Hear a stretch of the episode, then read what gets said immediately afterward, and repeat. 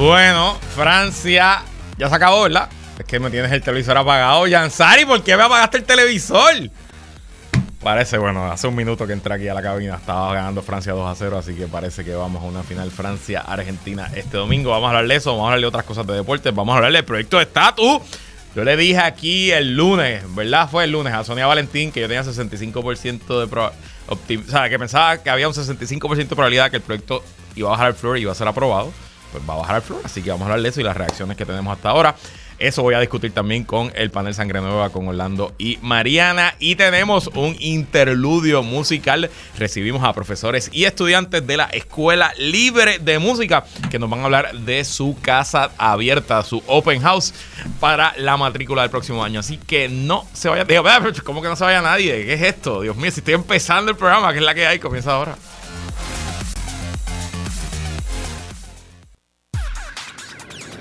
El análisis más potente y completo comienza ahora. Luis Herrero llega prendiendo fuego a los políticos y figuras que se atreven a dañar el país. Radio Isla 1320 presenta ¿Qué es la que hay? con Luis Herrero.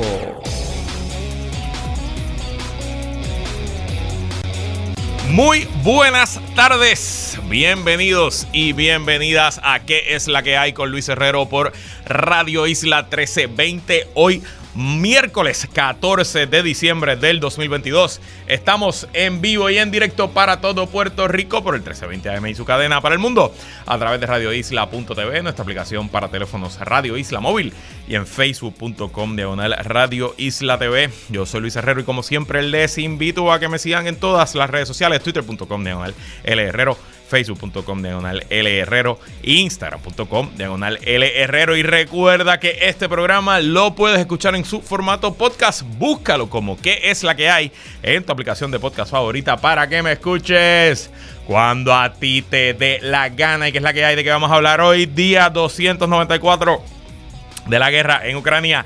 En camino al floor de la Cámara de Representantes Federal, el proyecto de estatus Interludio musical. Hoy recibimos a los muy talentosos estudiantes de la Escuela Libre de Música que nos contarán de su casa abierta y amenizarán una pieza para todos y todas ustedes. Y en el panel Sangre Nueva con la representante Mariana Nogales y el representante Orlando Aponte, conversamos sobre el proyecto de estatus y también pasamos revista al estatus del proyecto que permitiría las demandas por daños ambientales que está en espera por la firma o el veto del el gobernador Pedro Pierluisi.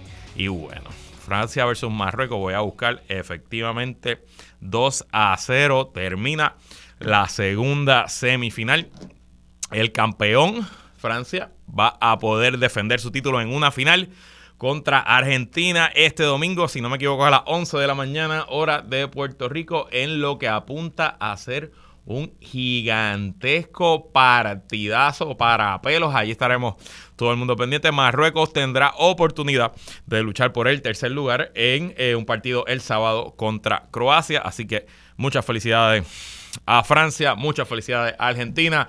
Esperamos un partidazo este próximo domingo. Y hablando, cambiando de deportes, el astro puertorriqueño Carlos Correa, anoche tarde, los medios especializados en el béisbol anunciaron y hoy se confirmó que ha firmado un contrato a largo plazo como él quería con los gigantes del San Francisco. Los gigantes y Correa acordaron, nada, un contrato modesto, sencillo, 350 millones de dólares por 13 años, así que más o menos estamos hablando de casi, ¿cuántos son? Vamos a ver aquí. 26.92 millones por año. Eh, claro, va a vivir en California, así que la mitad de eso se le va a ir en impuestos, pero de todos modos yo creo que 14 milloncitos al año da para algo. Además, obviamente, pues en San Francisco tiene acceso a eh, otro tipo de marcas, a otro tipo de auspicios, etcétera, etcétera, y está en una de las ciudades más importantes de los Estados Unidos. Así que felicidades a Carlos Correa, a su equipo de trabajo. Correa se arriesgó este año firmando un contrato solamente de dos años con una opción eh, para salirse al primer año con los Twins de Minnesota porque él pensaba que podía conseguir un contrato mucho más grande como el que consiguió. Así que nuevamente Muchas felicidades y hablando del el béisbol local, la Liga de Béisbol Profesional Roberto Clemente Walker en la acción ayer. Mis cangrejeros de Santurce obtuvieron la tercera victoria al hilo. Derrotamos a los gigantes de Carolina. Oye, que ha sido difícil ganarle a los gigantes en esta temporada. Yo creo que es la segunda victoria sobre los gigantes de Carolina. Le ganamos 3 a 0 en lo que nuevamente fue un duelo de pitchers. Oye, esos juegos de Santurce, como el picheo es tan bueno, en verdad el picheo está bueno en toda la liga. Van a las millas, Alex. Ayer estábamos en el séptimo inning y no eran ni las 9 de la noche. O sea, literal, pensábamos todo el mundo que íbamos a llegar a casa a las 10 y pico. Llegamos un poquito más tarde, pero en efecto.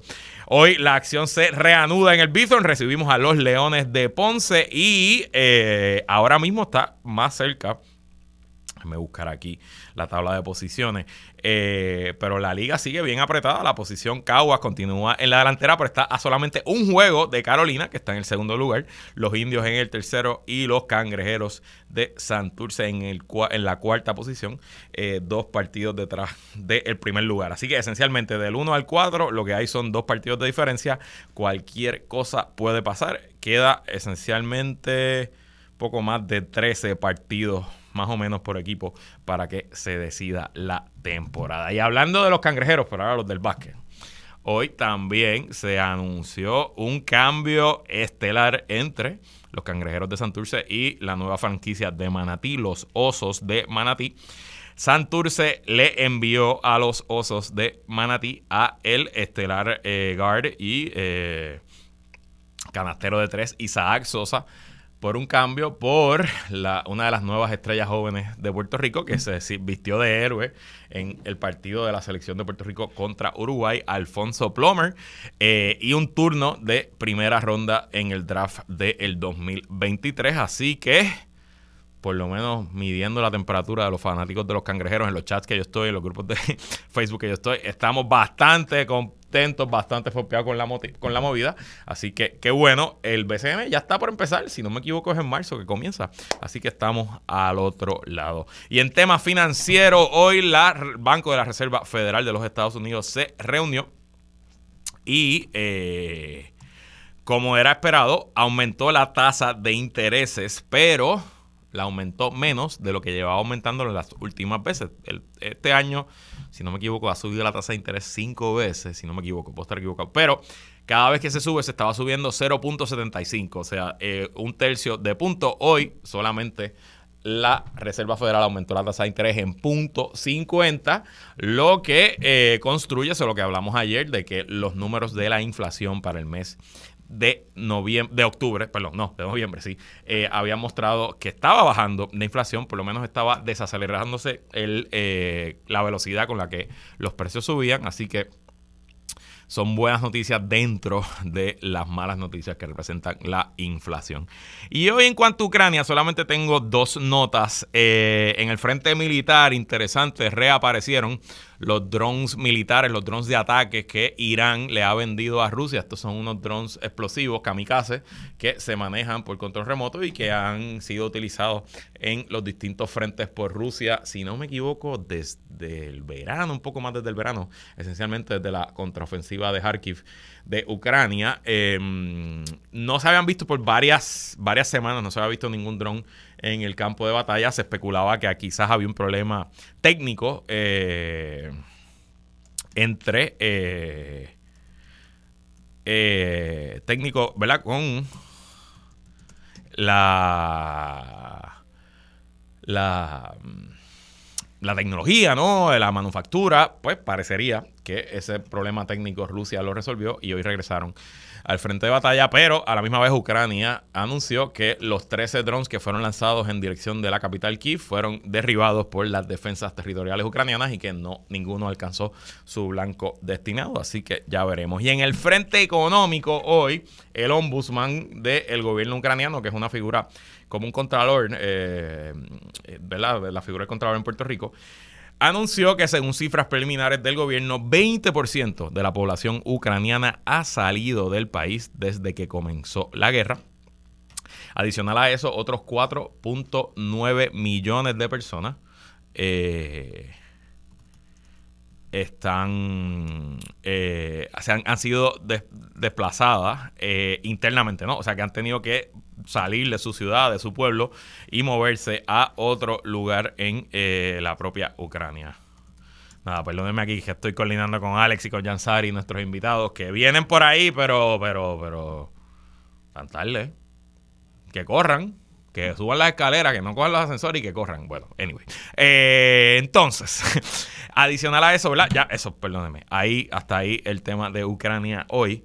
Hablemos de lo que llevamos discutiendo básicamente todos estos días, el proyecto de estatus que tal como yo les adelanté en este micrófono, aparecieron, bueno, no sabemos si aparecieron los votos, eso se mañana cuando se vote, pero habemos consenso todas las partes llegaron a un acuerdo a pesar de el pataleo y los intentos de sabotaje a último minuto de Jennifer González.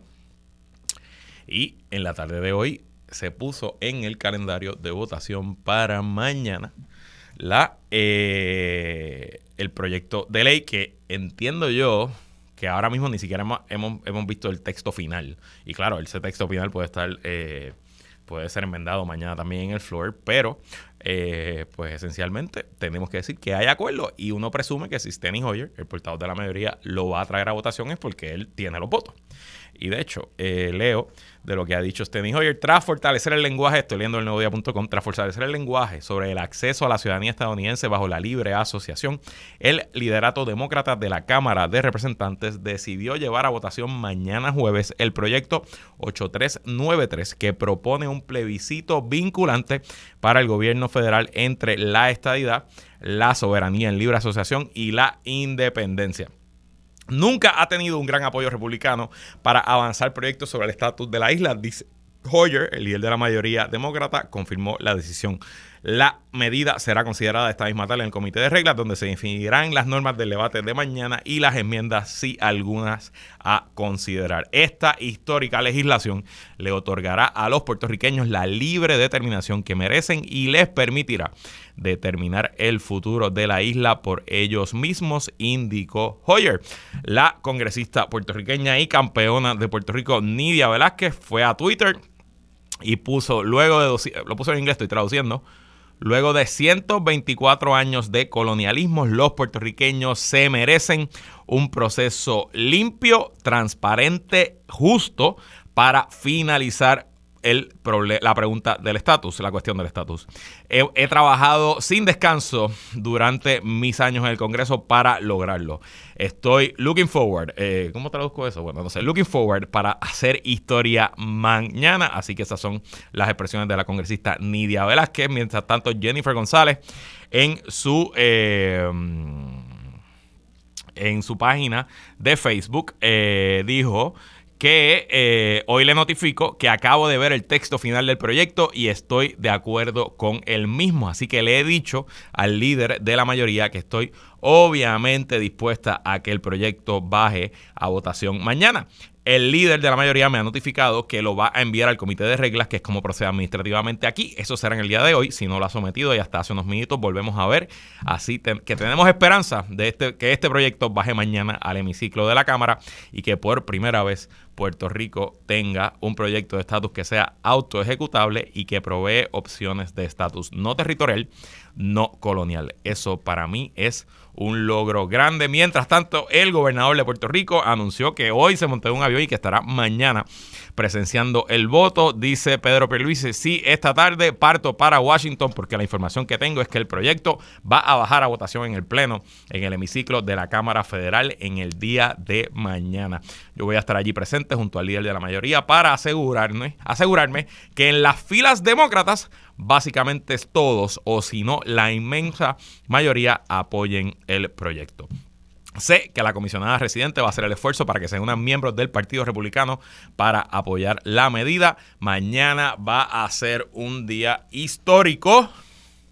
Me perdí dónde estaba aquí porque esto va a sentar un precedente que no habíamos tenido. Así que esas son las expresiones del gobernador. Mientras tanto, en el PPD, el presidente del partido, José Luis Dalmau, bueno, pues no está muy contento y reclamó al gobernador Pedro Pierluisi y a la comisionada residente Jennifer González que concentren todos sus esfuerzos en asegurar la aprobación de la asignación presupuestaria federal sobre Medicaid para Puerto Rico para evitar el precipicio fiscal de la reforma de salud de los médicos indigentes del país, en vez de comprometer tiempo, esfuerzo y recursos en discutir una legislación de estatus controversial y que no tiene posibilidad alguna de convertirse en ley. También otros en el PPD salieron hoy a favor del proyecto, específicamente la facción soberanista, la facción más liberal.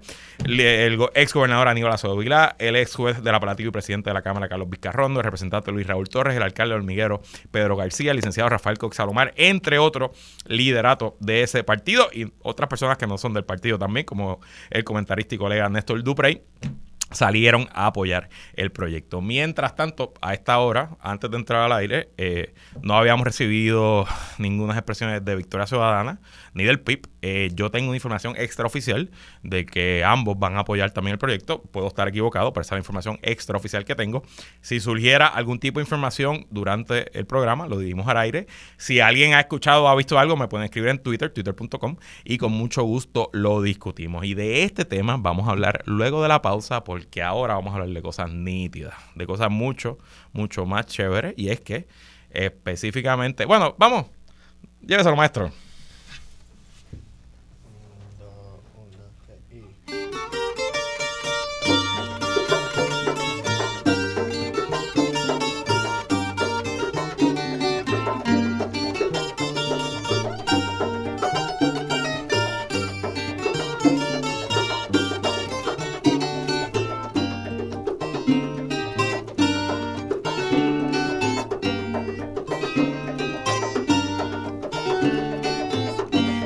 Como un baluarte un instrumento que encierra los encantos de mi tierra con un típico estandarte.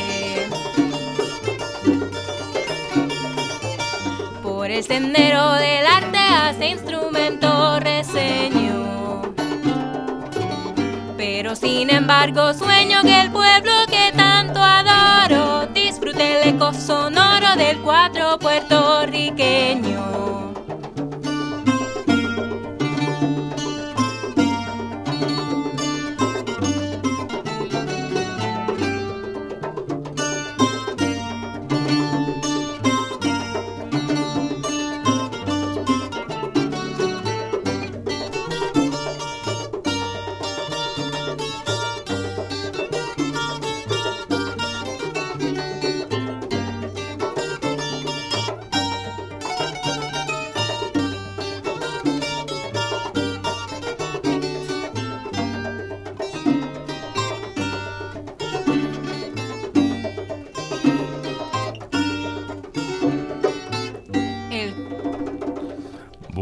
Esa música que ustedes escucharon fue interpretada por varios estudiantes actuales de la Escuela Libre de Música, nuestros vecinos aquí de este barrio de Atorrey. Y para contarnos un poquito de quiénes son estos estudiantes y qué hacen aquí, le damos la bienvenida al profesor Víctor Vázquez. Bienvenido, profesor, y qué es la que hay. Buenas tardes, felicidades a todos, a los Radio Escucha y a usted, a Luisito. Gracias por tenernos aquí. Gracias a usted, gracias a usted. Y cuénteme un poco, hábleme, ¿quiénes son estos cuatro estudiantes que tenemos con nosotros? Muy bien, pues tenemos con nosotros parte del conjunto típico eh, de la Escuela Libre de Música dirigida por la profesora Maribel Delgado. Entre ellos está la joven Ariana Hernández, cantante. La voz, la voz. La voz. tenemos también a José Piñero, ecuatrista. Tenemos a Diel Rodríguez, en el otro cuatro y el señor Sebastián Creque en la guitarra. Bueno, pues bienvenidos y bienvenidas aquí a qué es la que hay. Y cuénteme, profesor, digo, en esta época navideña se acostumbra que en la radio lleguen trullas y parrandas, y eso es parte de verdad de nuestra, de nuestra idiosincrasia y de nuestro ambiente radial.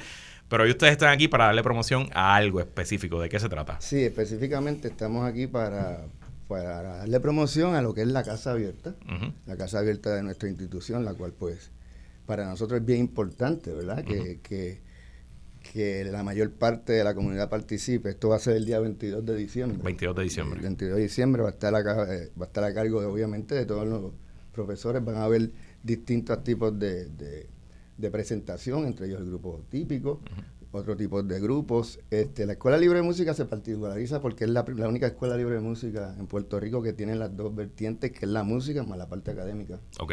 Y pues de ahí han surgido cientos y cientos de baluartes puertorriqueños, no únicamente en la música, sino en todo tipo de renglones.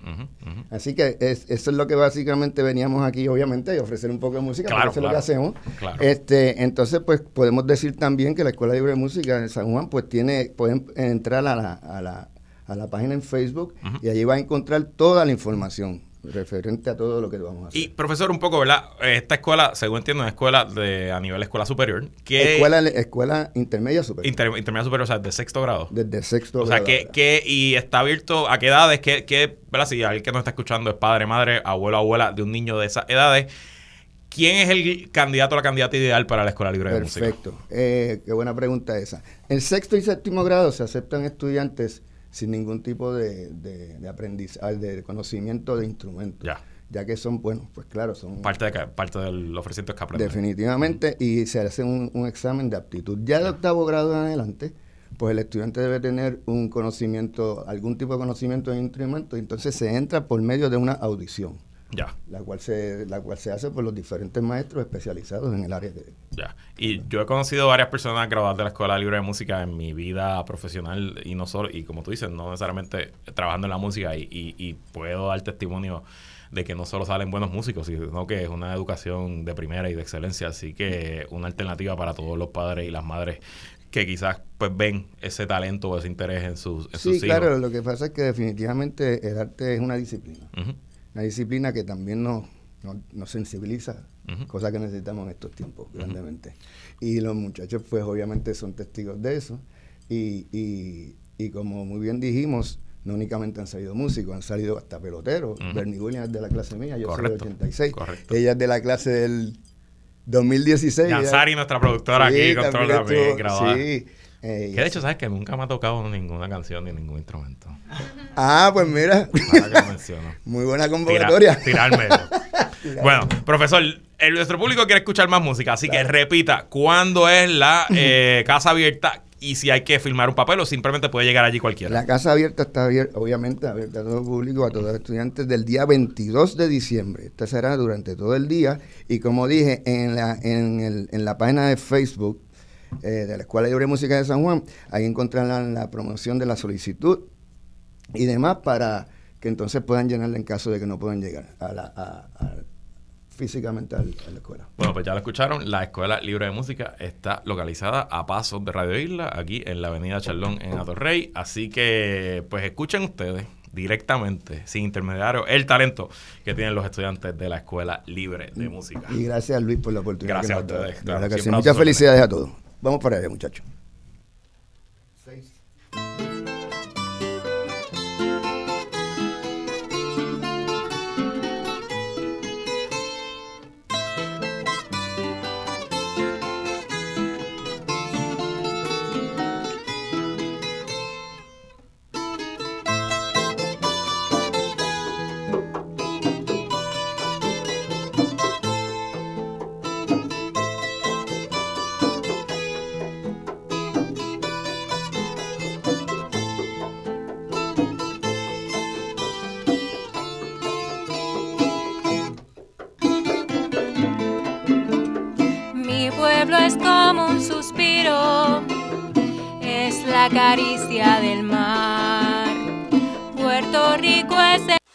Ella es abogada, feminista, férrea activista de los derechos humanos y la primera representante por acumulación de su partido.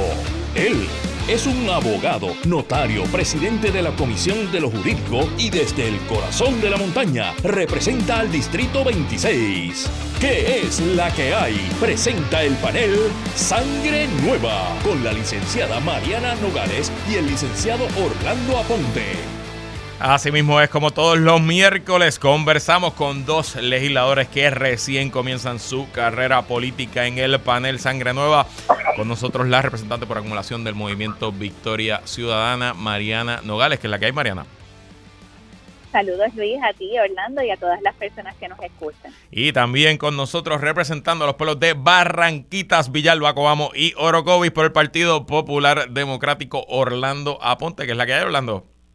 Es la que hay, Luis. Estamos bastante bien. Espero que ustedes también se encuentren muy bien, al igual que todos los que nos escuchan. Me imagino que estás disfrutando de ese fresquito navideño por allá por Barranquitas. Sí, ando por Orocovis, está frío. Ayer estaba como a 59 el aire no, no hace falta acondicionador de aire por acá. Yo recuerdo pasar un verano por allá en el barrio Cacao de Orocovis y en verano hacía frío, así que no me quiero ni imaginar ahora en diciembre. Bueno, mañana lo que aparentaba, ¿verdad? Contra todo pronóstico, parece que hay acuerdo y se votará por el proyecto de estatus en el Congreso de los Estados Unidos. ¿Qué te parece este desarrollo, Mariana? Pues mira, este, no sé qué decirte, ¿verdad? Uno lee el proyecto eh, suena interesante. Eh, es importante reconocer que no tiene ninguna instancia colonial dentro de las alternativas. Eh, veremos qué va a pasar mañana. no, no, verdad, este, no creo que, que estén las condiciones en el Congreso para que eso pase a segunda. Claro, es, bastante esperado, ¿no? Que este proyecto pues termine muriendo donde todos los proyectos de estatus mueren, que es en el Senado de los Estados Unidos y ni siquiera el más optimista de los optimistas se atrevería a decir hoy que eso va a tener los 60 votos para evitar un filibuster y los 51 votos o los 50 para eh, pasar a ser firmado por el presidente. Pero creo que no debemos minimizar lo que significa que haya habido un consenso, por lo menos entre los demócratas y la comisionada residente, y quién sabe cuántos republicanos van a entrar. Y creo que, y lo he dicho muchas veces en este programa, de, de, aparecer esos votos mañana y que se apruebe, aunque se apruebe con el mínimo de 218 votos en el Congreso, en la Cámara, me parece que este proyecto implica un antes y un después y que de ahora en adelante cualquier discusión seria de estatus entre Puerto Rico y Estados Unidos utilizará este proyecto de punto de punto de partida. Claro, este proyecto, este proyecto tiene un, un, obstáculo que es el obstáculo, según mi teoría del unicornio, a cualquier solución final al estatus de Puerto Rico, que es la estadidad, ¿no? Y en parte el Senado no va a ver ese proyecto, no porque dice, no por lo que dice de la independencia, ni no por lo que dice de la libre asociación o el ELA soberano, sino por lo que dice de la estadidad y porque el Senado simplemente no tiene en agenda nunca, jamás, darle la estadidad a Puerto Rico y esa es la teoría del unicornio. Pero, dentro de todo, para mí es significativo que Jennifer González y eh, esa facción del PNP se haya podido sentar con Nia Velázquez y a romper décadas de diferencias y lograr un proyecto de consenso que es donde todo el mundo tuvo que ceder y un poco dentro de el pesimismo y el cinismo que invade la política nuestra y el análisis político nuestro, me da algo, algo de esperanza, algo de optimismo de que quizás con suerte, con voluntad y con trabajo duro hay camino de consenso en todos los temas, sobre todo un tema tan espinoso y difícil como el estatus. Mientras tanto, Orlando, digo, ¿ibas a decir algo, Mariana? Eh, pues nada, yo en algún momento te voy a decir algo chistoso. En algún momento pensé coger un avión para sentarme allí al lado de Pierluisi y, volver a decirle que hay que firmar el proyecto de la Cámara 4. Oye, eso hubiera sido tremendo tema y de, ese proyecto vamos a hablar después de la pausa. Este, de hecho, mira, eh, estoy aquí, acabo de recibir unas expresiones del coordinador general del Movimiento Victoria Ciudadana, Manuel Natal. Eh, están bastante largas, deja ver dónde tengo... ¿Dónde está? Después de muchísimo tiempo de acción, no obstante su aprobación en la Cámara de los Estados Unidos. Ok. El problema aquí, independientemente. Ok, no estoy claro. Lo leo ahorita en la pausa y te digo si lo apoya o no lo apoya. Este, vamos. No, hay un apoyo formal, no hay un apoyo formal, pero se ve como un adelanto. Ok, perfecto. Entonces, el presidente del Partido Popular ya dijo hoy que. Eh, el proyecto no va para ningún lado y le pidió al gobernador Pedro Pérez y a la comisionada residente Jennifer González que concentren todos sus esfuerzos en asegurar la aprobación de la asignación presupuestaria federal sobre Medicaid para Puerto Rico para evitar el precipicio fiscal de la reforma de salud de los médicos indigentes del país, en vez de comprometer tiempo, esfuerzo y recursos en discutir una legislación de estatus controversial y que no tiene posibilidad alguna de convertirse en ley. ¿Tiene razón el presidente del PPD, Orlando? Yo creo que sí, que tienes razón. Eh, ahora mismo tenemos una, una, eh, como una agenda, te digo, de país, el lograr que se aprueben los fondos necesarios de Medicaid, Medicare, que estamos hablando de, miles de millones de dólares que son necesarios para mantener la operación de la reforma, ¿verdad? Que le da eh, servicio a las personas médicos indigentes. Ahí es que yo creo que el, Partido Popular tiene su norte en estos momentos. De hecho, la pasada semana estuvo el presidente de la Cámara reunido con muchos congresistas, muchos eh, senadores, personal de Washington, finiquitando el, eh, eh, esta, esta aprobación de las medidas necesarias para conseguir esos fondos. Por otra parte, Sí, yo, yo estoy consciente, ¿verdad?, de que eh, antes de resolver el asunto del estatus al país, a los puertorriqueños, le interesan 10 otras cosas primero, que son más prioridad, incluyendo fondos necesarios de salud, incluyendo reconstrucción y, y, ni hablar, ¿verdad?, de otros temas.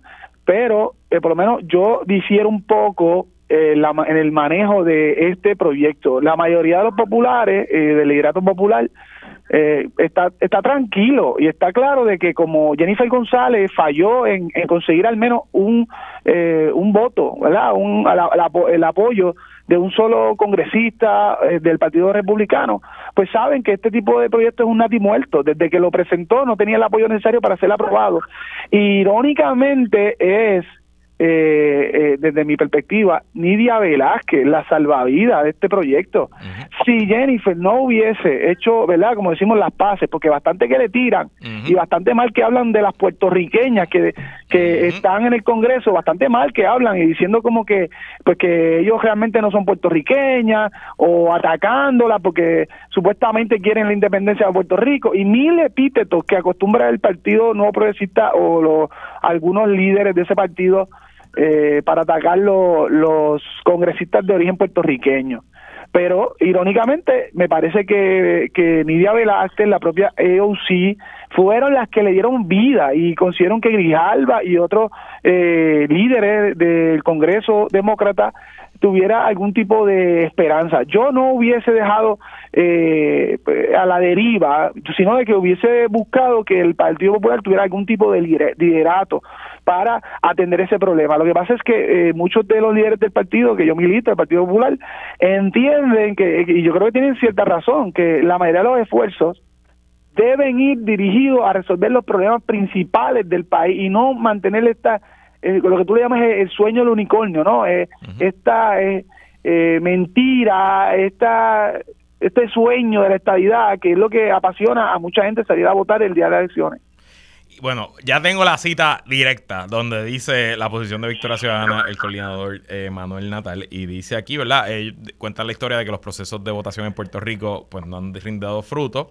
dice, el HR 8393 con sus luces y sus sombras es un paso para superar ese tropiezo histórico es decir, que nace de un consenso entre proyectos y proponentes que hasta hace unos pocos meses se encontraban compitiendo entre sí. Como todo consenso, nunca representará el 100% de lo deseado por cada parte. No obstante, su aprobación en la Cámara de Representantes representaría un reconocimiento histórico de lo que fue el primer consenso de Victoria Ciudadana sobre el tema del estatus. El problema no puede ser parte de la solución porque la colonia, por lo que la colonia no puede ser alternativa en cualquier proyecto que pretenda resolver el problema de estatus colonial de Puerto Rico.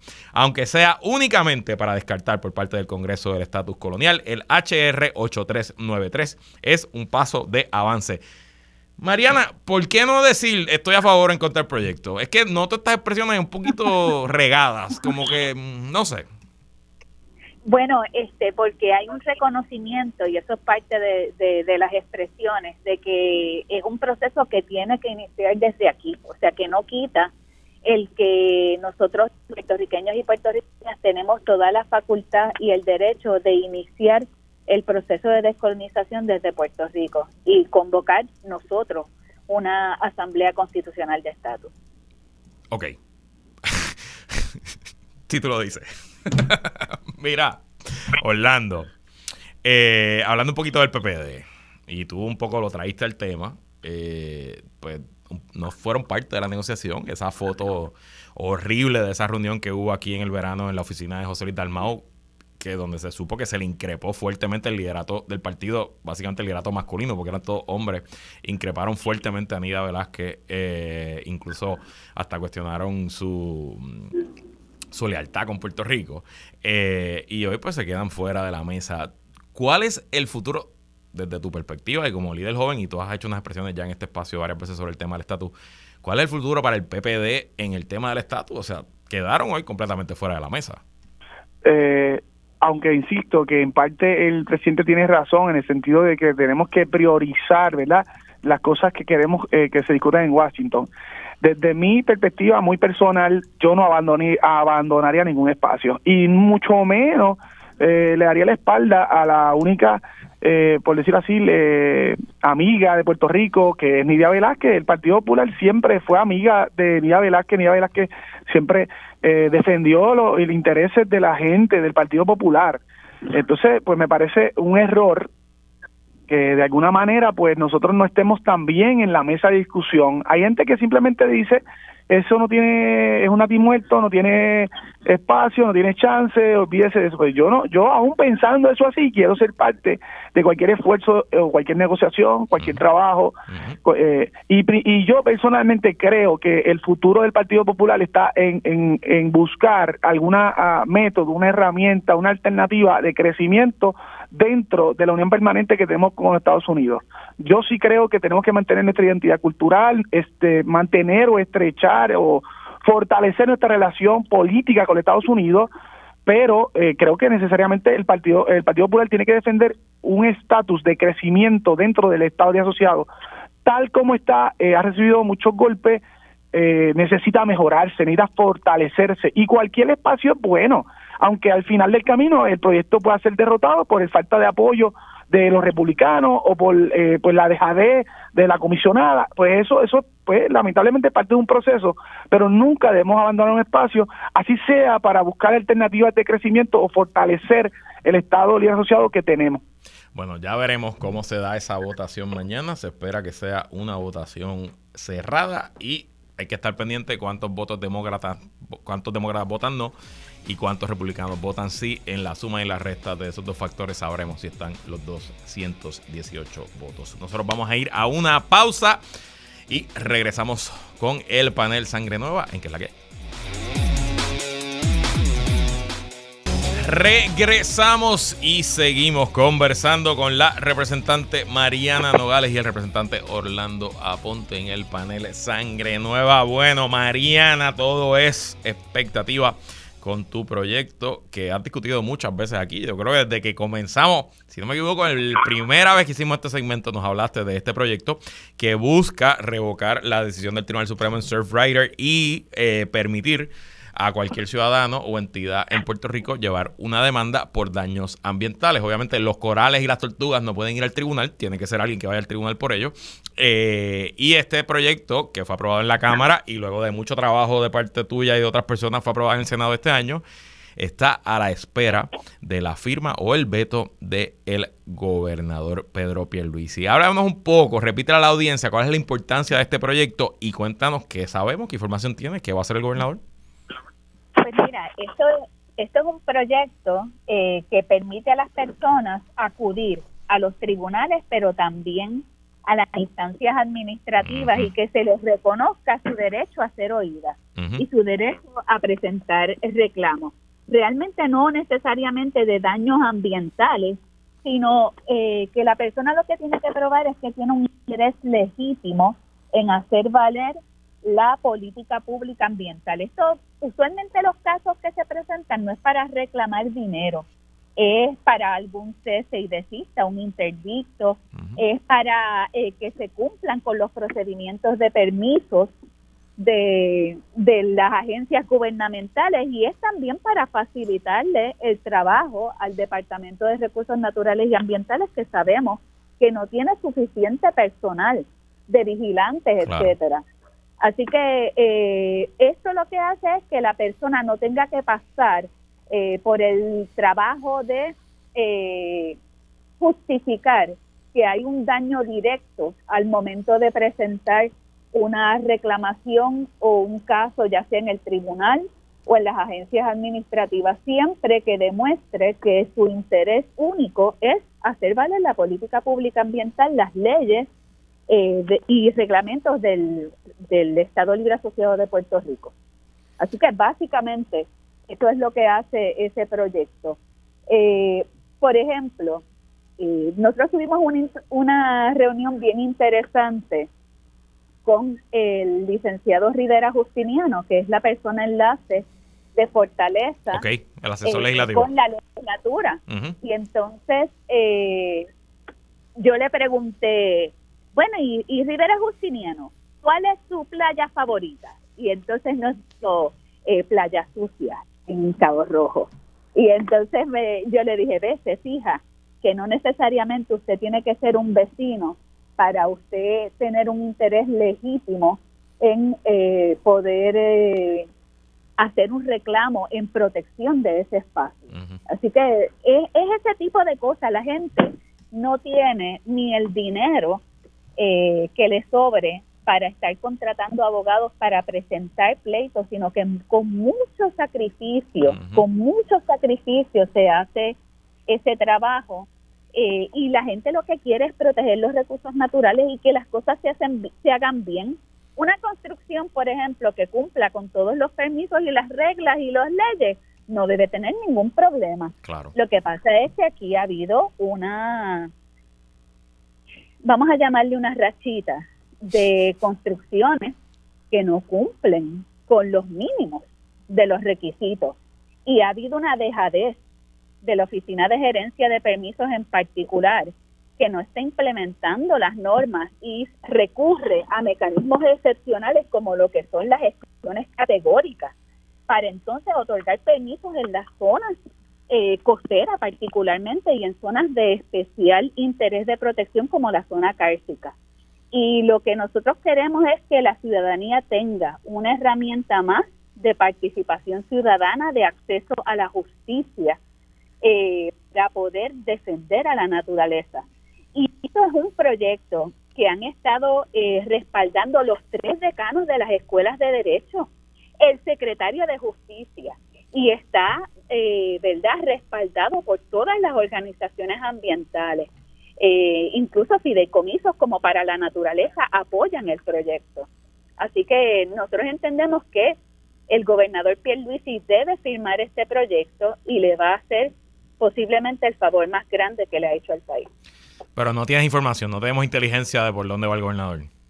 Bueno, en esa reunión con Rivera Justiniano, él nos dijo que él estaba bastante eh, movido por eh, la postura del Departamento de Justicia, que es a favor del proyecto. Mm. Bueno, si justicia fue allí con una ponencia a favor, uno pensaría que eso se discute con fortaleza antes de hacer la ponencia. Pero bueno, lo sabremos. Lo sabremos. yo, no pierdo, yo no pierdo la fe. Mira, me dice aquí alguien que ustedes conocen, un agente 00 pasillos, dice, los pasillos dicen que será para el bolsillo. Ya veremos. Vamos a ver. Te cuento en el chat después quién fue. Bueno, Orlando, cambiando de tema, tú estás atendiendo un problema en tu distrito hoy, específicamente un problema con, al acceso al agua. Nosotros que tenemos pues la suerte de haber nacido quizás o vivir en un área donde nunca nos falta el agua. Yo nunca en mi vida he tenido que pensar si voy a tener eh, agua por la ducha desde que, ¿verdad? Desde que tengo uso de razón. Pero en Puerto Rico en el 2022 todavía hay gente que carece de un servicio de agua potable recurrente. Háblanos un poco qué está pasando. Sí, eh, en mi distrito comprende pueblos eh, montañosos, Barranquita, Orocovi y cierta parte de Cuamo y cierta parte de Villalba, como tú dices, las zonas más llanas, principalmente áreas metropolitanas, área sur, eh, no necesita un sistema robusto de, bombeo para poder llevar eh, agua a las comunidades. A diferencia de eso, acá en, el centro de la isla, eh, tengo muchas comunidades que, que a veces llevan días sin agua. De hecho, hay una que está entre Cuamo y Orocovi, cerca de la carretera 143, donde hubo un desplazamiento de tierra. Y este, se, pues, en la carretera principal es donde estaba la tubería principal, por tanto colapsó. Y eh, hicieron algún como un empate, como decimos acá en el campo, para resolver, pero no hay suficiente presión para que áreas más altas tengan agua. Imagínate desde el huracán Fiona, aquí hay muchas familias que no han recibido una gota de agua y yo tengo que estar llamando a la gente de autoridad de acueducto y alcantarillado, a diferentes agencias para que puedan eh, llevar camiones cisternas a estas casas y ver, de hecho, hoy se celebra una vista pública eh, para nosotros pedirle a los directores regionales del acueducto, supervisores de área, técnicos que nos vayan eh, explicando cuál es el plan de trabajo para resolver los principales problemas.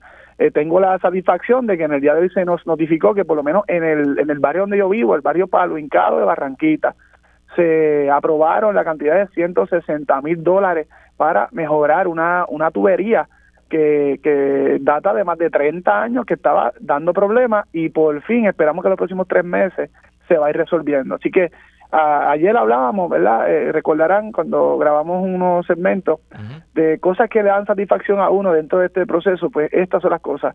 Obviamente es duro eh, que, que yo tenga que lidiar con, con, con tanta dejadez de muchas agencias en el sentido de atender problemas simples como es darle agua o acceso a su residencia y que no, que no tenga que pasar por un derrumbe o que no tenga que dejar su carro antes de el puente para poder llegar hasta su casa. O como nos pasa en una escuela especialmente en Cacao, que tú mencionabas ahorita hay unos derrumbes que impide que una guagua pueda ir a recoger a los muchachos a, su casa y llevarlos a la escuela. Eh, tienen que caminar varias varias distancias para que entonces luego de pasar por ese derrumbe allá lo recoge el agua escolar. Pues nosotros tenemos la responsabilidad de tener que eh, insistir las agencias para que vayan atendiendo eso con la premura y con la prioridad que, que amerita. Y pues por lo menos tenemos la buena noticia de que se han adjudicado algunos proyectos y que próximamente se van a comenzar y estuvimos en el día informándoselo a la comunidad.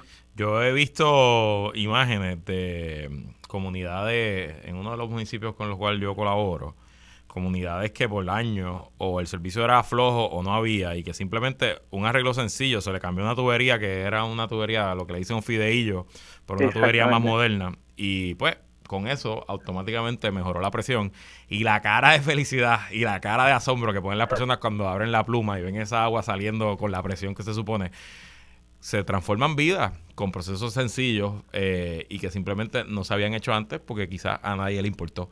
Así que Orlando, gracias por lo que estás haciendo. Igual Mariana, gracias por lo que estás haciendo en ese proyecto, creando una avenida para proteger nuestros recursos naturales. Veremos si el gobernador hace lo correcto. Si hace lo incorrecto, lo quemamos la semana que viene. Cuenta con eso. bueno, pues esperemos que firme. Gracias, Gracias Luis. Y precisamente en el asunto de Barrio Palo Hincado eran fideillos. Pensé que si decía esa palabra no iban a saber de qué estaba hablando, pero ya tú sabes pues ahí lo dije, ahí lo dije. este, correcto.